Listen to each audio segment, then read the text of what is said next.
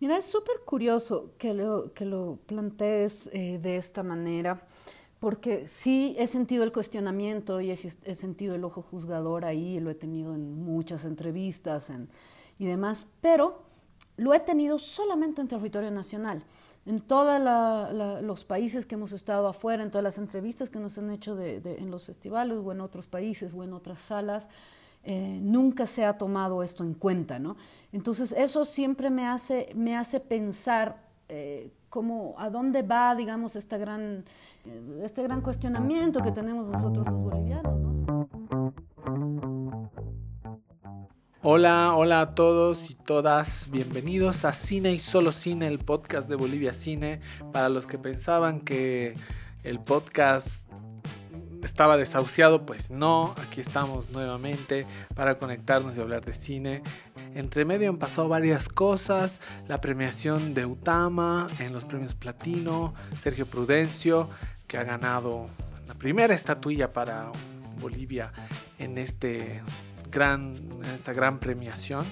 Entre medio también ha pasado que eh, saltaron las alarmas por el programa Ibermedia, que que salía de Bolivia, que Bolivia se salía del programa, que nos sacaban, que nos echaban, que nos expulsaban. No ha pasado afortunadamente.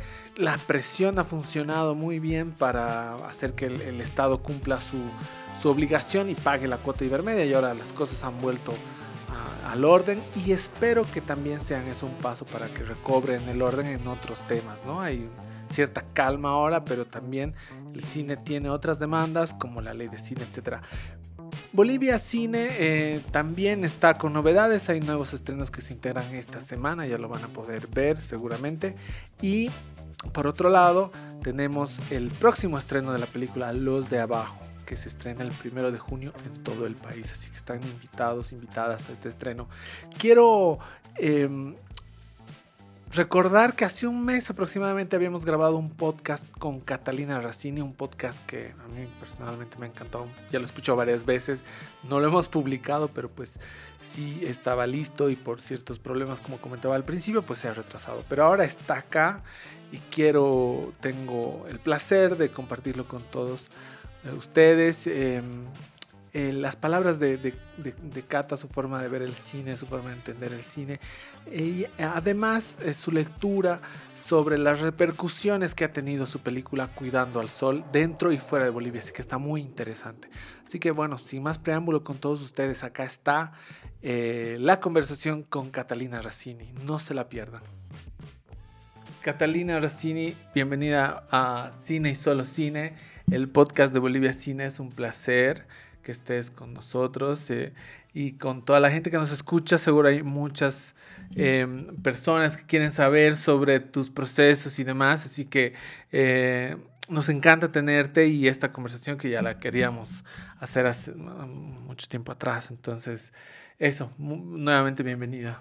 Ah, pues muchas gracias a ti, Álvaro. Es siempre un gusto poder, poder charlar contigo y ahora poder charlar aquí en el, en el podcast. Siempre es súper lindo que exista este tipo de espacios, ¿no? Que, empiecen a, no sé, a, generar como un poquito más de, lugares donde podamos charlar de esto que tanto nos gusta. Sí, es verdad. En todo este tiempo que has empezado eh, a promocionar la pelea, has debido estar en muchos conversatorios y, entrevistas y podcasts. ¿En algún momento te has te ha llegado a cansar? O sea, dentro así como que ya, sí, ya no, o sea, o, lo llevas bien. No creo que yo lo llevo bien, realmente no, o sea, sí han habido, han habido varias y de, muy distintas índoles, ¿no? Desde entrevistas así más periodísticas, más informativas, hasta charlas más, más lindas, ¿no? Como, como los podcasts y demás. Em, pero es, es que es súper lindo, yo no me llego a cansar porque creo que cada una es totalmente distinta de la otra, ¿no? Siempre surgen distintas preguntas, distintos cuestionamientos, siempre hay curiosidades diferentes, depende con quién estés hablando, ¿no? Y, nada, creo que el, pensar y repensar lo que estamos haciendo nos hace mucho bien también, ¿no? No es una cuestión que tenemos un discurso que lo vamos repitiendo sino que se va repensando y se van replanteando ciertas cosas, se van clarificando otras, ¿no? Y eso, eso me parece súper interesante de todo este proceso también. Tú ya llevas bastante tiempo trabajando en nuestra eh, industria, entre comillas, o sea, eres una persona que está bastante tiempo desde que has egresado de la carrera de cine de comunicación, de, de, de la católica, perdón, contra, con esta generación de cineastas que, pues, que ya todos conocemos, que somos parte de esta generación, de, donde la carrera de, de, de, cine, la católica, ha generado muchos de esos cineastas. Antes de tu película, ¿en qué estabas? ¿Qué, qué, qué, en, qué estabas trabajando? ¿Cuál era tu punto de desarrollo ahí? Bueno, antes de la película, y bueno, un poco paralelamente, ¿no? Porque durante todo el tiempo, desde que he estado estudiando hasta que he podido hacer, rodar la peli y demás, he estado acompañando, digamos, eh, con distintos trabajos, ¿no? Dentro del, audiovisual, sobre todo sí en cine de ficción, cine documental.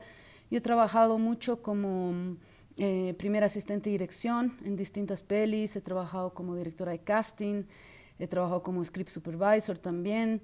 Eh, y sí, he trabajado como productora en un par de documentales de, de Gabriela Paz. ¿No? Que lo, y todos estos, estos trabajos y estos proyectos pues han ido sumando un montón para, para todo el proceso que he tenido con Cuidando al Sol, pues, ¿no? Ha sido como un proceso paralelo, ¿no? Y además de estar trabajando, bueno, he estado trabajando también en otro tipo de, de, de productos como publicidad, videoclips y distintos, distintos elementos, un poco como todos, ¿no? Mientras no estamos escribiendo y dirigiendo, estamos trabajando también en el audiovisual en distintas áreas y en lo que nos, nos toca. ¿no? Ahora también he estado dando clases eh, todo este tiempo, que, que, que es algo que me, que me, gusta muchísimo porque, bueno, pues hace que, que, me pueda actualizar y que me está como constantemente pidiendo eh, eso, actualizarme y estar haciendo y pensando, digamos, ¿no? O sea, has estado, mira, yo no sabía, yo te he conocido como productora de la Gabriela en La Bala No Mata. Creo que ahí nos hemos conocido, pero sí luego te he visto hacer otras, otras, en otras facetas, eh, aparte de, de, de, tu, obviamente, la faceta de directora que tienes, ¿con cuál de estos otros roles te has sentido cómodo o, te iba bien con todo? O sea, o te, te, va, te van ser asistente de dirección, productora también, o sea, ¿encajas en todos estos roles perfectamente? O? Eh, yo creo que en los roles en los, en los, que mejor me he sentido siempre han sido eh, estos en los que eh, los que están relacionados con el área de dirección, ¿no? Tanto asistencia y dirección me, me, encanta, creo que me, me, divierto mucho en ese rol, también como script me, me, gusta mucho y la dirección de casting es algo que sí me, apasiona, creo que ahí hay como una... Yeah capacidad de, propuesta, digamos así, interesante. La producción eh, creo que es lo que menos, menos me ha agarrado de todo esto. Eh, pero sí, o sea, nunca he producido ficción. O sea, he sido directora de producción, digamos, pero no producir como tal, digamos, eh, todo, todo el proyecto, más que en los documentales de la Gabriela, ¿no? Eh, ha sido experiencia maravillosa, pero sobre todo por cómo hemos funcionado juntas, ¿no? Yo creo que con la Gabriela, más allá de la amistad, hay como un, respeto mutuo ante el trabajo de la, de la otra. Entonces sí, nos, nos, nos hemos llevado muy bien en esa dupla, ¿no? ¿Cómo, ¿Cómo es que en este contexto donde tú trabajas en diferentes roles, etcétera, cómo eh, germina la idea de, de, de, de, la película Cuidando al Sol? ¿Cómo, ¿Cuál es el, la, la, chispa que enciende esa, esa idea? Mira, un poco, o sea, la idea de Cuidando al Sol ha nacido desde casi cuando yo estaba terminando de estudiar, hace, hace varios años, ¿no? Tenía muchísimas ganas de hacer mi peli, de escribir mi guion, de dirigirla yo pero claro, necesitaba recorrer un poquito, yo me, me sentía, digamos, como en, esa necesidad, ¿no? De recorrer un poco el camino, de enterarme un poco más de cómo funcionan las cosas, de formarme un poco más en set, en rodaje, eh, y de entender eh, mucho más las, dinámicas, ¿no? Porque una cosa es ser estudiante y saber las, la, la, las dinámicas en teoría o en práctica, pero la práctica de estudiantes es totalmente distinta que la práctica en, en bueno, no totalmente distinta, pero es tiene distinto, distintas formas de encarar, digamos, ¿no? Sobre todo el rigor y demás. Entonces, claro, yo tenía esa, esa necesidad, quería, quería estar mucho más en sed y aprender, eh, y ese ha sido el camino, ¿no? Entonces he ido, he ido haciendo distintas pelis, bueno, después de terminar la católica me fui a hacer un máster que era así igual en, guion y dirección justamente para eso y ahí es como que terminó de, formarse la, esta necesidad mía, digamos, ¿no? Como que tengo que dirigir. ¿no? Tengo que escribir y dirigir y hacer lo mío. Y es chistoso porque luego durante toda, todo, todo el tiempo que estaba trabajando en estos otros roles, em, cada vez mm, se iba afirmando en mí la necesidad esa, ¿no? De escribir y dirigir lo mío, lo que yo quería decir, ¿no? A veces me frustraba mucho cuando se estaban haciendo ciertas cosas y yo decía, pucha, podríamos hacerla quizás de esta otra manera, ¿no? Y, podríamos, no sé qué. He tenido la suerte de trabajar, o sea, de todas las asistencias que hice, de trabajar con directores siempre muy abiertos y, personas muy eh, generosas eh, en la escucha y en, el diálogo, ¿no? Para, para poder llegar ahí. Pero claro, estaba esa, esa urgencia y esa necesidad mía como imagen, digamos, ha nacido a partir de la lectura de una poeta que yo admiro muchísimo, que se llama Marosa Di Giorgio, una poeta uruguaya, eh, que plantea unos cuestionamientos muy súper interesantes sobre la quietud, ¿no?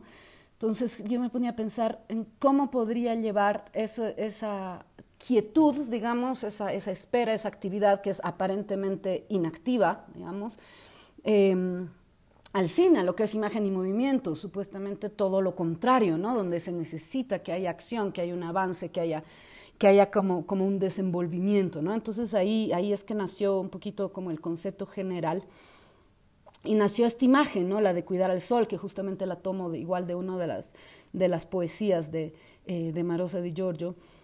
Em, y es eso, ¿no? Me planteaba qué hace una persona, una mujer joven sentada Mm, con el sol encima, digamos, ¿no? Con el sol encima quemándole la cabeza, ¿qué, es, qué hace? ¿Qué es lo que pasa? ¿Qué es lo que se está moviendo ahí? ¿No? Entonces, eh, a partir de ahí es que empiezan a surgir como los distintos cuestionamientos en los que he ido trabajando en el, en el guion y, por supuesto, eh, ya los, los personajes eh, y, y, las locaciones, ¿no? Otra de las, de las, o sea, sí, de las principales como de los principales motores, digamos, o de las principales, no sé, flechas, digamos, que, ha tenido cuidando el sol para, para hacer, ha sido esta, estas ganas que yo tenía de compartir este lugar tan especial que para mí es el mejor, mi lugar favorito en el mundo, que es la Isla del Sol, ¿no? Me decía, bueno, tenía esta imagen que nos hablaba de una persona quieta, cuidando al sol, con el sol aquí atrás, encima, y tenía un, un, espacio maravilloso, ¿no? que, era, que, tenía muchísimas ganas de compartirlo. Y a partir de ahí, creo que la, la historia no ha sido, eh, no ha sido tan, tan buscada tan esperada, es más como que ha ido llegando y se ha ido formando a partir de esos dos elementos. No, no había un espacio distinto en el que se podía filmar y no había un, un concepto distinto del cual partir, del cual, al, al, cual darle cuerpo y carne, digamos. ¿no? Entonces es a partir de ahí que, se, que, he empezado a, trabajar ya la historia y el argumento de, em, de esta peli, así como muy a, grosso modo, obviamente hay otros cuestionamientos que han, que han ido surgiendo, la, niñez, el cambio de, de, ser niña a, a, ser mujer, la soledad, las relaciones intrafamiliares. Eh, bueno, y todo esto perteneciendo a un contexto específico, ¿no? Y tú, el, todo este proceso de desarrollo y toda esta construcción bajo estos, estos pilares que eran personales, ¿tú los has ido trabajando sola o has buscado algún tipo de... Eh, durante la etapa de desarrollo, digo, o sea, o, o ya tenías a tu productora, ya han trabajado juntas. Eh, ¿Cuál ha sido el viaje que ha hecho la película en, en, en la primera etapa?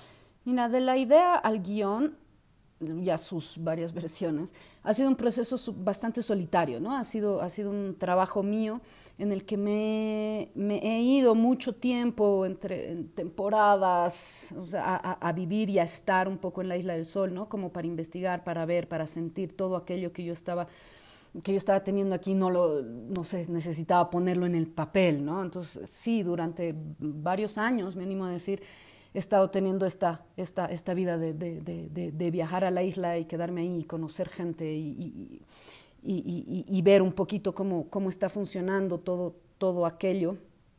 Em, Y una vez teniendo, digamos, como un, argumento, una primera versión de guion, empecé yo sola como guionista a aplicar a, distintas, a distintos talleres, a distintas residencias, becas, ¿no? Y la primera, que ha sido creo la que ha, impulsado a que realmente esto se convierta en, en largometraje, ha sido una de, de, Ibermedia, que se llama El viaje andino del héroe, ¿no? que en esa versión le hicieron aquí en La Paz, que era un taller de desarrollo de ideas realmente. ¿no? Entonces tú ibas con tu argumento y empezabas a trabajar con distintos guionistas que te tocaban como asesores, ¿no? Y em, a conversar muchísimo también con el resto de, de compañeros que estaban en el taller, ¿no? Eh, a partir de ahí es que ya formé, digamos, como un argumento mucho más concreto, más cerrado, hice una primera versión de guion, con esa me fui al taller de guion del Bolivia Lab, donde conocí primeramente a un, a un, era mi asesor, asesor de guion, pero bueno, me tocó un asesor que era productor y no era asesor de guion, lo cual ha sido súper bueno en ese taller porque he empezado a ver, como adelantar un paso, ¿no? A verlo ya desde, desde ese tema, ¿no? Ok, me toca buscar una productora boliviana que me... Que me... O sea, primero tenías una productora, primero te, tuviste el coproductor, digamos.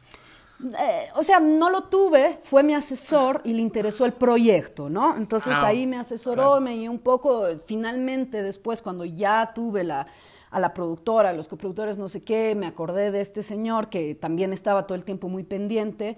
Eh, y sí, o sea, formamos una alianza de tres con él, ¿no? Y eso ha sido pues maravilloso porque he estado en, así desde el inicio en el, en el proyecto, ¿no? Sin embargo, claro, después de esta, de esta nos, me fui a un par de residencias más y al salir de una, que fue igual, creo que la más, a la que más le agradezco todo el proceso de escritura, eh, ha sido una que se llama Residencia Iberoamericana de Guión, que se da en, en, Cali, Colombia, por la Fundación Algo en Común, donde te meten cinco semanas eh, en un hotel con, con charlas, talleres y asesorías personalizadas, ¿no? Entonces estás ahí realmente cinco semanas escribiendo y pensando tu guion al máximo, ¿no? Entonces una vez saliendo de esa y teniendo un guion em, que estaba un poco más sólido, es que ya me embarqué aquí en, en, Bolivia a buscar a la, a la, productora, ¿no? De ahí tuve la suerte que a la Paola González de Pucara Films eh, le atrayó el proyecto, le gustó y, y quiso, quiso empezar este, esta, este matrimonio, digamos, eh, ah, ¿no? Con el que, con el que nos hemos embarcado ya a trabajar, ¿no? Y una vez ya, ya con ella, ya teniendo el proyecto con, con, con productor y demás, nos hemos, ha sido un par de años, año y medio, quizás un poquito, sí, por ahí, en que empezamos a, a, buscar los, el financiamiento y pues bueno. Y, y, ahí arrancaron. Em, ¿Cuál fue el, el, desafío más complejo que tuviste que enfrentar en todo el proceso de filmación? O sea, después de que el desarrollo... Porque después de que ustedes arrancan, tú tenías un guion sólido. Yo cuando lo escuché en el Islab ya... seguramente te faltaban algunas versiones, pero en ese entonces el argumento ya era bastante sólido. Eh, yo lo recuerdo y me gustaba mucho, de hecho creo que era desde ya sonaba, el storyline era, era, era, genial, era maravilloso. Y, y claro, ya tienes la productora, sale el, el Pew, obviamente con un proyecto de estas cualidades y características y el currículum que, que, que, va ganando, pues te lo dan con, con, con em, digamos, con toda la, todo el merecimiento que tiene. Y de ahí em, empieza el otro viaje, ¿no? Que es em, empezar a, producir la peli. ¿Cuál es el, el, desafío más grande que has tenido? Porque una cosa es que tú tengas este idilio, esta, este, este amor con la isla y otra cosa es ir a filmar a la isla. Um, ¿Cuál ha sido, digamos, el desafío más importante en eso, en todo ese proceso? No, sí, definitivamente lo que, lo, lo que vos dices, ¿no? El filmar en la isla, el trabajar ahí. ¿No? el trabajar en, en, en, en un lugar tan poco amable, digamos, para en cuanto a, o sea, hablando de topografía sobre todo, ¿no? Claro. Em, porque claro, ¿no? nosotros teníamos que transportarnos eh, cargando, cargando todos los equipos, un poco con, entre nosotros y un, y un equipo de transporte conformado de puros burritos, digamos eh, íbamos trasladándonos de, un set a otro dentro de la isla. Eh, y sí, creo que ese ha sido uno de los desafíos más grandes, el encontrar como este modo de producción que esta peli exigía, digamos, ¿no? Así por las condiciones en las que estábamos. Porque al final todo el equipo, excepto nuestros, nuestros, digamos, nuestras dos actrices principales y el niño actor, eh, éramos de fuera, ¿no? De distintas partes de Bolivia, incluso teníamos gente eh, de España, de Colombia, qué sé yo, trabajando en la película. Y claro, nos hemos tenido que ir a vivir todos durante seis semanas a la isla, una convivencia absoluta. O sea, estábamos comiendo, respirando y viéndonos a cada rato, ¿no? Y eso, eso eh, en un principio para mí, eh, no sé, significaba así como una, una preocupación, una preocupación, pero en el buen sentido. Decía, pucha, es jodido, ¿no? Tener a seis semanas a toda esta gente encerrada en una isla, digamos. Eh, y sin embargo, creo que ha sido un elemento que ha ayudado muchísimo a que, a, que funcionemos como, como, como, un equipo, ¿no? He, tenido la suerte de contar con un equipo maravillosísimo. Eh, en todas las áreas que se han comprometido desde un lado eh, muy distinto también con la peli, ¿no? Porque al tener a niños y niñas protagonistas, eh, la relación que tienes desde entre todos nosotros, digamos, o la relación que tienes en set con las cámaras, con los equipos, con ellas mismas, cambia muchísimo. No es la misma relación que tienes cuando estás trabajando con actores profesionales, ¿no? O con actores adultos, más allá de la de profesionalidad o no. Que los niños demandan otro tipo de relación, ¿no? Y he tenido la suerte como te decía, de contar con un equipo súper generoso, que todos entendían esa lógica que estábamos planteando y pues entre todos han generado también distintos lazos eh, con, nuestras, con nuestras protagonistas, ¿no? que ha sido hermoso y maravilloso. Las niñas no querían irse del set, o sea, estaban grabando todas las horas que les tocaba, decían, ya bueno, vayan a descansar, no sé qué, no, no, nos vamos a quedar hasta que recojan y guarden todo, digamos, ¿no? Así como súper lindo. Una aventura una aventura para ellas, ¿no? Una experiencia que se van a acordar toda su vida, seguramente. Sí, sí, sí, sí, seguramente, porque sí es, es ha, sido, ha sido una experiencia súper, súper fuerte, interesante para ellas y para todos nosotros también, pues, ¿no? ¿Y en, en, tu equipo has tenido alguna especie de, en el equipo técnico me refiero, alguna situación de, digamos, te digo porque a mí me ha pasado. Si es que alguien ha levantado la mano y ha dicho, me voy, no puedo más con esto, así, ¿ha, habido momentos de flaqueza? A ver, em, realmente creo que no. no. No han habido momentos de flaqueza directas, digamos así, por alguien que, que, dijo, ya no puedo más. Es más, o sea, ahora cuando me encuentro con, con gente con la que hemos trabajado, eh, recuerdan con mucho cariño, ¿no? El rodaje. Dicen, pucha, tan lindo, tan bonita la isla, tan lindo ha sido el, rodaje y demás. Y eso es algo que, pucha, que se agradece siempre mucho, ¿no? Sí hemos tenido un par de cambios ahí adentro, pero por otro tipo de, de, temas y cuestiones, ¿no? Ya que tienen que ver más con producción. Pero, pero sí, después todo el equipo permanente creo que ha estado así como muy contento. Incluso había gente que los primeros días libres se salían y se iban a Copacabana, como un poquito más de ciudad no sé qué, pero que ya en los últimos decían, no, ¿para qué? Estoy bien aquí, me quedo en la isla, seguimos, y las niñas seguían viniendo a estar con nosotros incluso en los días libres, era como, una, no sé, se ha creado un pequeño micromundo, sí, una pequeña familia muy, muy, muy linda ahí, ¿no? De, de compartir todo. Me llama la atención cómo ha sido el proceso de casting. Bueno, tú tienes experiencia en eso tú has casteado, ¿cómo ha sido ese proceso para encontrar a estas niñas que sin duda son maravillosas, ¿no? En la pantalla. Nina, el proceso ha sido, distinto para cada uno de ellos.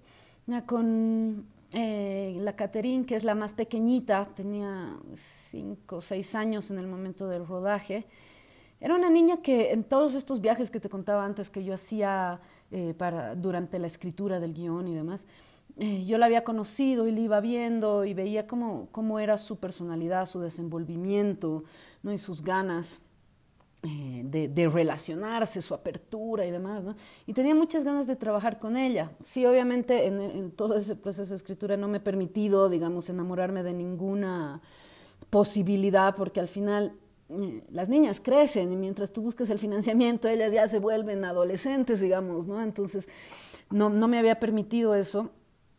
Eh, sin embargo, en el momento en que, en que tuvimos el financiamiento y las buenas noticias de poder rodar, eh, fue igual eh, Paola, mi productora, un día a la isla y me mandó una foto, me dice, mira esta niña. Le digo, sí, precisamente, ella es la que yo quiero. Y en ese momento no tenía la edad de ninguno de los personajes, ¿no? Decía, pucha, a ver, ¿qué hacemos? ¿no? Entonces me fui, me fui un poco a la isla. Estamos hablando de la protagonista, ¿no? De la más chiquita. De la chiquitita. ¿No? que ha sido como la, la, la, la que ha tenido un proceso eh, más, más, no sé, diferente, digamos, de, de casteo. Entonces, claro, me fui a la isla, hablé un poco con ella, un poco, y sí, o sea, le subimos un, un, un año de edad al personaje, digamos, mm, en guion como para adaptarlo a ella. Vamos, pero claro, solo el, el, el personaje de guion solo ha sufrido eso, ¿no? Ha cambiado un poquito la edad y por ende un par de, de, de elementitos, sobre todo en cuanto a comunicación. ¿no? Pero claro, fuimos a la isla, fui con Andrea Ibáñez en una primera instancia a armar un pequeño taller de teatro entre los niños que habían en la isla, porque sí me preocupaba muchísimo que no podamos encontrar. Es una población muy pequeña, de casi 2.000 habitantes, donde, no sé, claro. 500 son niños y 50 tendrán la, las, o menos, eran, eran como 30, 35 que tenían las edades de los que nosotros necesitábamos. Entonces, claro, las posibilidades se nos reducían y eso nos daba muchísimo vértigo, ¿no? Eh, pero sí era una necesidad mía eh, y, de, y de, creo que del guion mismo, de que las niñas protagonistas sean eh, oriundas del, del, lugar, ¿no? Para toda la construcción de relación con el espacio, sobre todo de la topografía, de los animales, ¿no? Y del poder relacionarse ahí con el ambiente. Entonces, con Andrea Ibáñez armamos un pequeño tallercito de, de teatro, invitamos a todas las niñas, a este taller no fue María Belén, que es nuestra protagonista, que es Lucía, la niña grande, pero sí fue Caterín, que era esta pequeñita, ¿no? Y al hablar con ella, a ella en ese momento no le interesaba el hecho, decía, no, así, creo que no, no, no, sé qué voy a hacer, no sé qué, no. ¿No? Y, y, yo me empeciné muchísimo en que, no, bueno, tiene que ser ella, me encanta, no sé qué, veía. ¿Qué es lo que más te gustaba de ella? Pucha, su expresividad, ¿no? Su presencia en sí. ¿No? toda la ternura que irradiaba y cómo, cómo ella se desenvolvía consigo misma. ¿no? Era como muy independiente, eh, tenía mucha conciencia de, lo que, de lo que estaba haciendo siempre. Entonces decía, pucha, este, con esta niña creo que podríamos trabajar. Ya una vez teniendo todo eso, no, habíamos, no la habíamos convencido ni a ella ni a sus padres aún. Pero bueno, ya cuando nos fuimos con Yara Gutiérrez, que fue nuestra directora de casting, hicimos un par de castings en la, en la escuela, convocando a todos los niños de las edades que necesitábamos, y apareció Catherine, ¿no? Y Yara me decía, no, esta niña es como muy dispersa, no vamos a poder trabajar, se nos va a irse, porque además no tiene tantas ganas. Y yo de nuevo, no, sí, no, pero tenemos que trabajar con ella y no sé. Hasta que al final, claro, me, me, me, dieron el gusto, tanto Yara como, como, como Paola, mi productor, me dijeron, vale, a ver, veremos, si tú tienes la confianza en que puedes lograrlo con ella, lo hagamos. Y creo que ha sido una de las, mejores decisiones, ¿no? Porque la Caterina ha evolucionado un montón durante el rodaje, es una niña que no, para empezar, o sea, no quería que sea, porque no sabía leer, entonces no podía todavía, ¿no? Porque era chiquitita, entonces no podía aprenderse los diálogos, no importa, o sea, vamos a encontrar la forma y, los métodos para trabajar con ella. Eh, tú has, cuando estrenas la peli, ya las niñas son tres años mayores de cuando se filmó, me imagino, aproximadamente, ¿no? Eh, ¿Cuál ha sido su reacción? ¿Cuál ha sido el que de, de, verse? ¿Cómo ha sido ese, ese encuentro de ellas con ellas mismas en la pantalla? Pucha, ha sido súper lindo porque una de las, o sea, el primer estreno que hemos tenido, que ha sido como el preestreno de la peli, ha sido dos años después del rodaje eh, en la misma comunidad, en la Isla del Sol, en la comunidad de Yumani. Hemos llevado las pantallas, sistema de sonido y demás para que ellas sean las primeras en verse dentro de su propio contexto, en sus, con sus familias, con sus amigos y que la comunidad vea también cómo ha sido el, el, el trabajo de estas, de estas chiquitas maravillosas, pues, ¿no? Eh, sí, ya era impresionante porque cuando estábamos viendo la película había Estábamos, hemos, todavía seguíamos en pandemia, hemos armado nuestra, nuestra pantalla en la cancha del pueblo. Nos invitado a todo el pueblo a que vaya, entonces estaban, sí, todas las familias, los niños, no sé qué, y ellas estaban ahí como eh, absolutas protagonistas de la noche, pues, ¿no? Eh, y era muy lindo cómo, cómo, ha funcionado su propio compromiso, ya no con la peli en sí, sino con el momento de la, de la proyección, ¿no? Justamente así como se han comprometido con todo, o sea, ya pensándolo y racionalizándolo desde ahora, digamos, con todo el proceso de la experiencia cinematográfica, si se quiere, ¿no? Pero estaba pasando la peli y habían los niños que comían o que gritaban o que se reían donde no tenían que reírse y ellas eran las que, las que iban y le decían, no, oye, cállate, deja de comer, no hagas ruido, no, ¿qué? No, pero mira, ¿no? Entonces que estaban así como muy, muy, muy atentas a ver de lo, lo que estaba sucediendo también con los espectadores, ¿no? Además de verse en pantalla, ¿no? Eh, ha sido súper lindo porque es primera vez que primero ellas ven una película en pantalla grande y es justamente la suya. Y luego que muchísima gente de la comunidad lo hacía, ¿no? Incluso sus familiares, sus padres, sus madres, sus abuelos, que la primera vez que estaban viendo pantalla grande. Entonces, eh, ha, sido, ha sido algo tremendamente emocionante, ¿no? Para mí y creo que para ellas, para las familias, venían los, los los padres, los tíos después y decían, pucha, no me he dado cuenta que, que, era tan capa mi guagua, digamos, ¿no? Decías, pucha, qué, qué, qué, inteligente había sido mi hija, ¿no? Entonces, ese tipo de, de elementos creo que han, han hecho que, que, ese estreno, sobre todo, sea así como tremendamente emocional y hermoso, ¿no? De las niñas estaban chochas, todo el mundo se estaba sacando fotos con ella, sus amiguitos del colegio eh, venían a felicitarlas, ¿no? Venían a hablar, ay, ¿cómo tengo que hacer yo si yo quiero actuar, ¿no? Todo ese tipo de, de, de movimiento que han empezado a generar y esa, y esa atención creo que ha sido, ha sido muy linda, ¿no?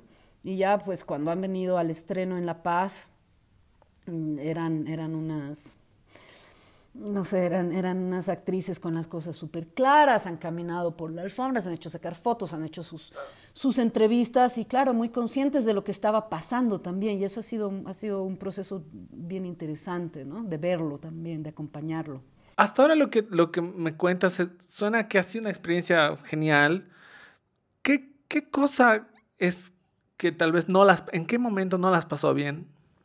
¿En qué momento eh, has sentido dudas o, bueno, las dudas están todo el tiempo ahí, pero ¿en qué momento has, digamos, recuerdas a ese momento y dices, esto no repetiría? O esto no lo haría porque no me ha funcionado muy bien. ¿Tienes algo, eh, no que te arrepientas, sino que lo replantees y que no, tal vez sientas que ha sido algo que no, has, no te esperabas durante el rodaje o durante todo el proceso? Pucha, creo que que todos vamos a llegar a ese punto, ¿no? Al momento de la duda, al momento de la inconformidad y sobre todo cuando ya ves tu producto terminado y lo empiezas a, a re-revisar, digamos, te das cuenta, ¿no? Y dices, pucha, esto se podría haber hecho de mejor manera, ¿por qué he hecho esto? ¿No? Y te empiezas a cuestionar muchísimas, muchísimas cosas. Uno de los, de los, o sea, el proceso, digamos, en el que más he sufrido, eh, el que más angustia, digamos, se sintió así el, el, proceso de montaje, justamente, ¿no? Porque es cuando realmente se termina de armar todo, ¿no? Terminas de ver tu guion, terminas de ver tu puesta en escena y empiezas a evaluar desde un punto más objetivo, si se quiere, también tu trabajo, ¿no? Entonces ahí es cuando, cuando realmente te, te llegue y dices, pucha, aquí me he equivocado ¿no? Entonces hay que ser, creo, pucha, lo más eh, consciente posible y tratar de ser lo más objetivo posible como para decir, ok, me he equivocado y por más que esto sea lo que tiene que ser y tenga que estar dentro de la peli, pues hay que tomar decisiones y las equivocaciones no son buenas decisiones, digamos, ¿no? Entonces hay que ir deshaciéndose y desenamorándose de ciertas cosas y creo que ese ha sido uno de los, de los procesos más, más duros, ¿no? Además que, claro, el montaje a mí me ha tocado en plena plenísima pandemia. Tenía mis montadores en Uruguay, que en principio, claro, teníamos que montarlo, montar la peli juntos y no se ha podido, entonces eh, el hacerlo de manera virtual ha entorpecido un poco el trabajo, más que entorpecerlo lo ha alargado más de la cuenta, creo, ¿no?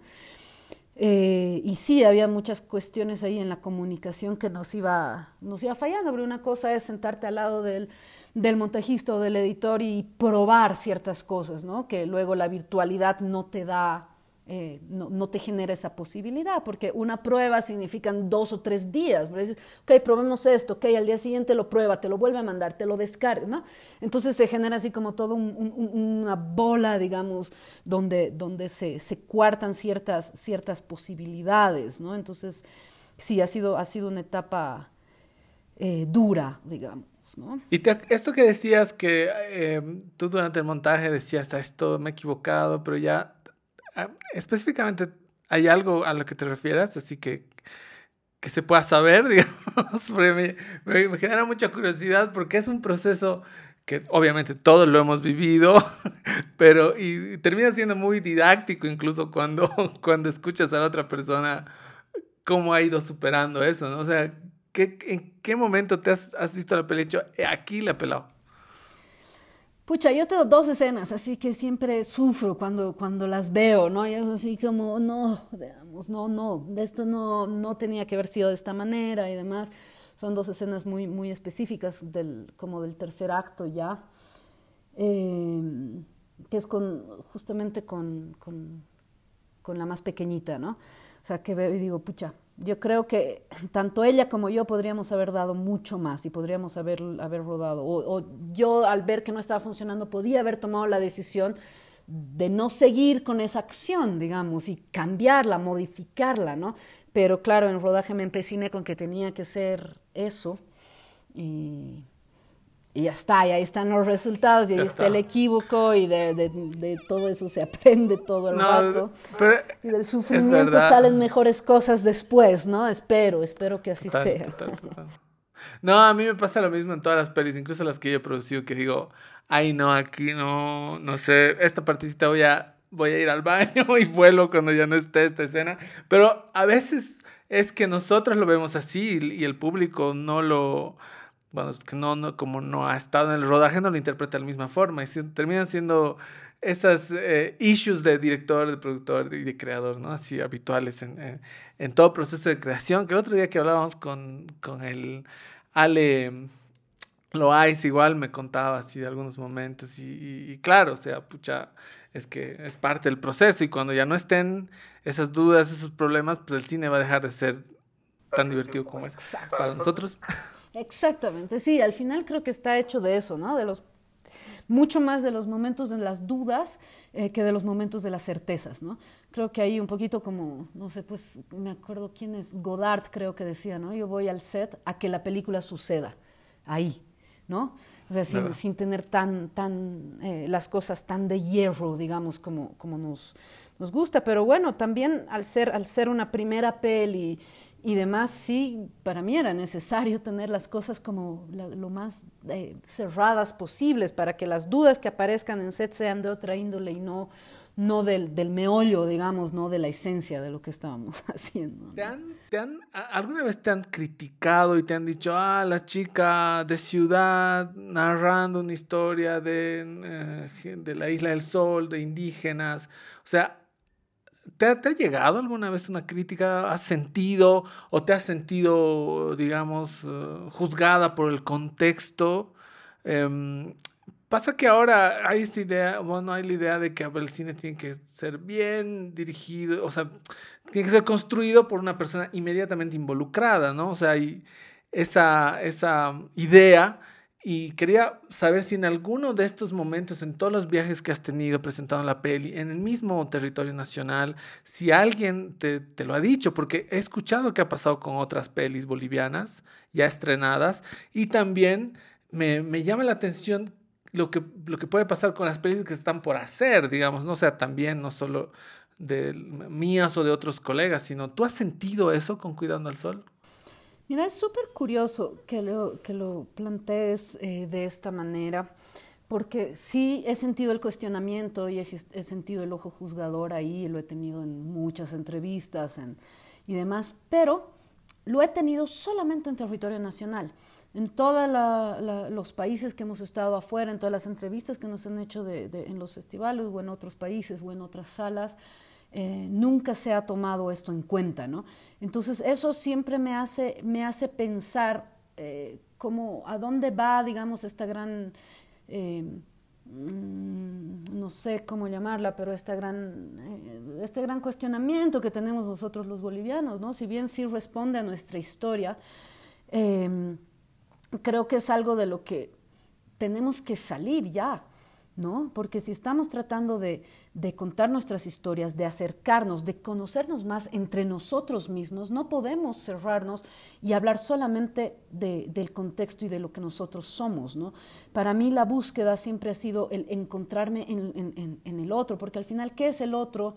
Em, si no, si no vamos a ser nosotros mismos, ¿no? ¿Dónde nos encontramos? ¿Dónde buscamos todas estas cosas? Y es precisamente en esta claro, mal llamada, creo, otredad, digamos, que, que, nos están atribuyendo entre campo y ciudad, ¿no? Yo creo que hay que ser súper, súper honestos mm, desde, em, desde el lugar, desde el dónde venimos y desde dónde estamos hablando, pero también muy honestos con aquello que estamos tratando de contar, ¿no?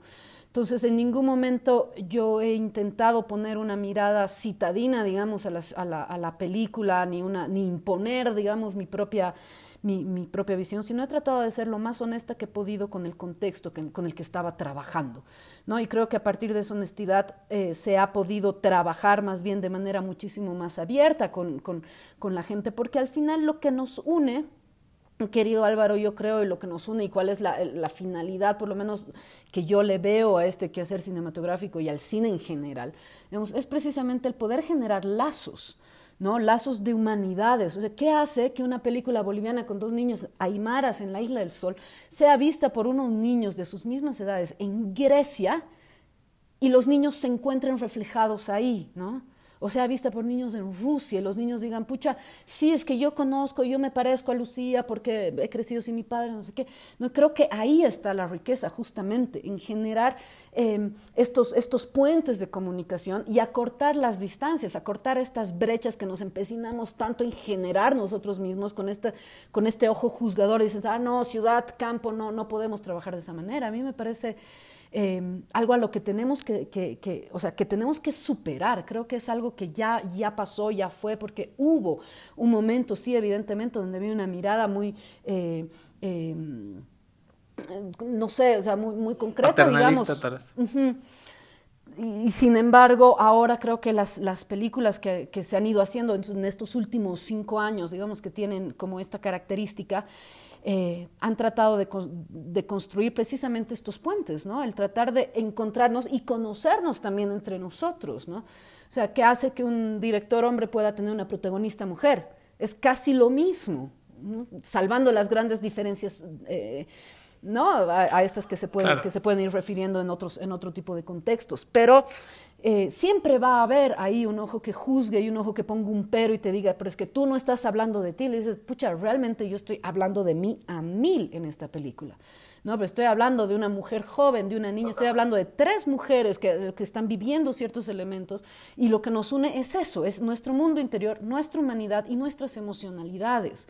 ¿no? Entonces, mientras más acortemos esas brechas y no tengamos esa, ese gran tabú, digamos, de, ah, sí, no, no puedo hablar de, de, una niña aymara o no puedo hablar de, una niña sueca, digamos, em, pues creo que, que, que estaríamos o sea, haciendo eso creo que estamos disminuyendo la capacidad que tiene el cine y el arte de proponer y de hacernos conocer, conocernos eh, como sociedad, como individuos y, entre, eh, eh, entre países, entre, sus, entre, entre personas, digamos, entre humanidades, ¿no? Entonces sí, sí, yo tengo, tengo un poquito esa, ese criterio al respecto y no, no, me, no me gusta cuando, cuando viene este, este no sé, pues este criterio juzgador que te dice, tú por qué, digamos, ¿no? Eso es bueno. Y es, yo estoy muy de acuerdo contigo, yo de hecho creo que comparto ese mismo, ese, mismo criterio y creo que gran parte del, del medio lo hace. E, este ojo juzgador, ¿de dónde crees que venía? ¿Venía más del público? ¿Venía más del, del, del gremio cineasta mismo? ¿O de, de dónde percibías que digamos, eh, llegaba a este cuestionamiento, esta crítica o esta postura? Yo creo que viene un poco de todos, de todos lados, ¿no? Creo que es un poco nuestra, nuestra herencia eh, colonial que siempre se ha tratado de hablar del otro como otro, no del otro como uno mismo, ¿no? Y esa herencia la tenemos eh, dentro de nuestra sociedad muy, muy, muy arraigada, ¿no?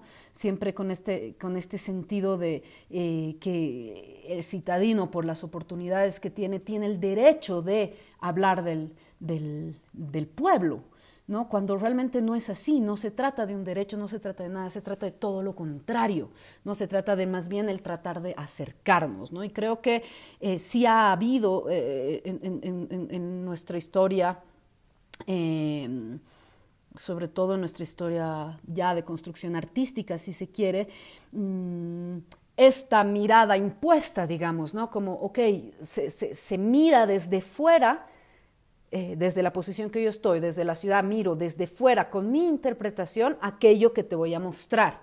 ¿no? Y creo que en estos últimos años, en, no sé, tanto en la literatura como en la pintura, en la música, en, el cine, se ha empezado a cambiar esa mirada y a tratar de hacerla desde adentro. ¿no? Y para eso no necesitas... Em, tú solamente ser esa persona. Si yo tengo un protagonista hombre, no necesito ser un hombre. Necesito investigar, saber mucho y tratar de hablar con honestidad desde aquello, ¿no? Porque aquello que yo estoy diciendo es una mirada, una mirada mía y propia. No estoy tratando de retratar una realidad tal cual es. Eso, ni aunque hagamos un documental de ningún tipo, digamos, va a ser eso, ¿no? Entonces creo que ahí, digamos, en este, en este sentido, creo que ha, habido una mirada...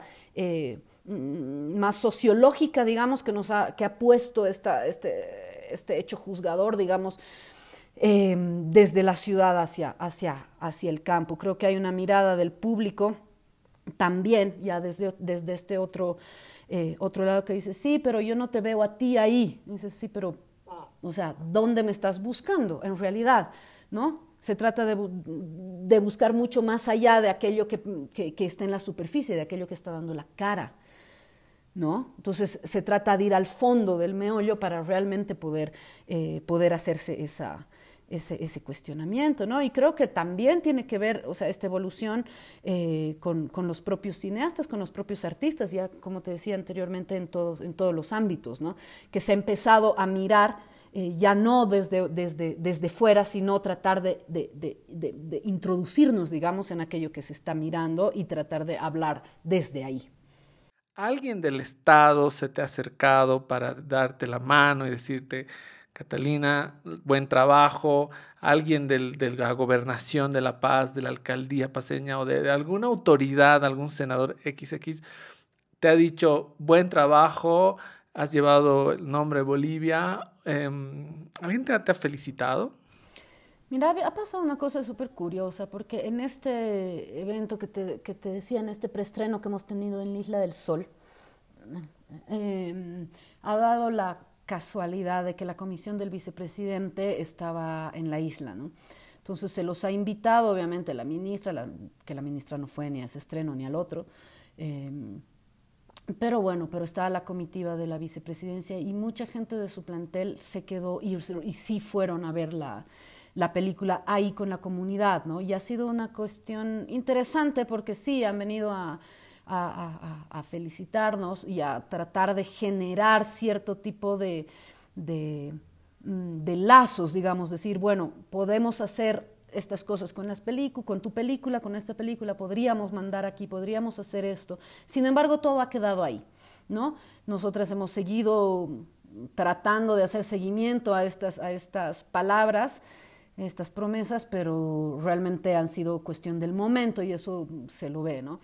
Sí he tenido, he tenido apoyo eh, verdadero, digamos, de algunos embajadores fuera de, Bolivia, o sea, el embajador de Bolivia en Suecia, por ejemplo, la embajadora de Bolivia en, en Bélgica, que ha sido, sobre todo ella, ¿no? la embajadora de Bolivia en Bélgica, que ha hecho, ha generado un par de eventos solamente para que la gente vea la película, para tratar de, contactar a, productores, agentes de venta, televisoras, ¿no? Armó un evento, la película no estaba ni siquiera en un festival, ella se enteró que yo estaba ahí, no sé qué, dijo, bueno, ven, ven, haremos estas cosas, haremos, entonces planteó un, un, espacio ¿no? para que se genere esto, invitó a toda la comunidad boliviana, ni siquiera se mostró la peli tal cual, o sea, vimos el tráiler, charlamos sobre la peli y demás, pero, pero se intentó generar esto, ¿no? Se hizo poco de seguimiento, duró, duró un tiempo, ahora, bueno, siguen ahí como siguiéndonos la pista, pero claro, nada más, ¿no? Entonces ahí un poco el, digo, está muy bien, se les agradece muchísimo, yo les agradezco mucho a estos embajadores de todo corazón eh, el apoyo que han tenido casi personalmente más que a nivel estatal. Em, a, la peli y a nuestras pelis, digamos, porque sé que, que lo han hecho con otras, con otras, con otras pelis también.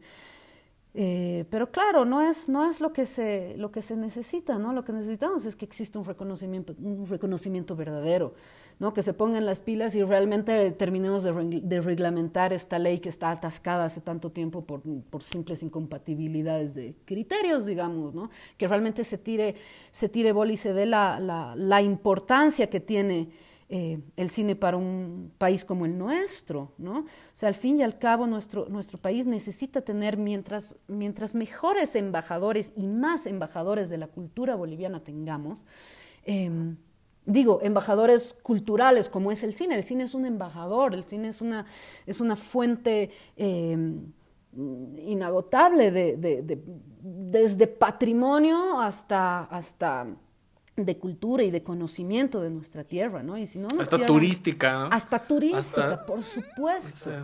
¿no? Entonces, si no se nos tira bola a, nivel realmente global e importante, es muy, no sé, es, es, es, no sé, dificilísimo que agarrar y que te digan, oye, sí, felicidades, podríamos mostrar esta pelea en la vicepresidencia. Y digas, bueno, sí, la mostraremos, pero ¿para qué, digamos, no? O sea, si esto va a tener un impacto y podemos hacer que, mm. el cine boliviano em, empiece a, generar conciencia en todos ustedes que tienen el poder de hacer que se convierta en una, en una verdadera industria, en una verdadera fuente de trabajo, en, en, una verdadera, em, no sé, em, generadora de de, de, de, no sé, pues, de cultura y de voz ante el mundo y de economía, por supuesto, ¿no?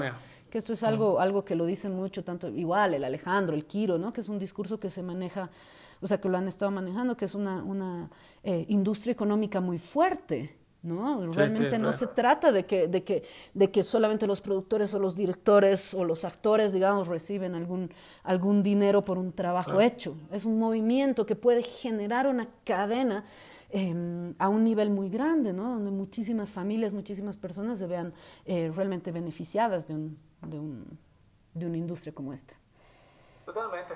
Cuando viajamos los cineastas bolivianos con nuestros medios, dicho sea de paso, viajamos a otros festivales, algunos festivales nos invitan y etcétera, pero cuando tratamos de hacer gestión de nuestros proyectos y viajamos con nuestros medios, parece que vivimos en una realidad paralela cuando ves cómo en otros países impulsan eh, políticas para promocionar en, en, los festivales. Yo he ido a cócteles eh, que los pagaba eh, Pro Imágenes Colombia, el Ministerio de Culturas de Chile. Y realmente Bolivia no existe en ese panorama y ahora en vez de dar un paso adelante, más bien hemos dado tres para atrás, ¿no? Em, de todos modos, como te decía, extra micrófonos, ojalá pues esta figura cambie pronto. Em, Ministerio de Culturas para nosotros no existe. por lo menos para nosotros no existe.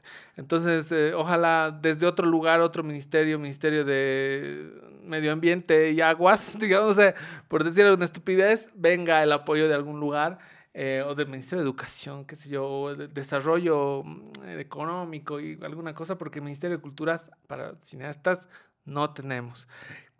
Entonces, bueno, eh, querida Cata, yo te agradezco mucho por este espacio. Realmente ha sido una linda charla. Quiero que no sea la última vez, por supuesto. En algún otro momento te vamos a convocar para charlar y, y, absorber un poco de, de, de, toda esta experiencia que, has, que, que tienes y que, que, seguramente muchas la van, a, la, van a escuchar y la van a agradecer también. Así que eh, gracias por estar con nosotros y, y bueno. Eh, que espero que hayas disfrutado también.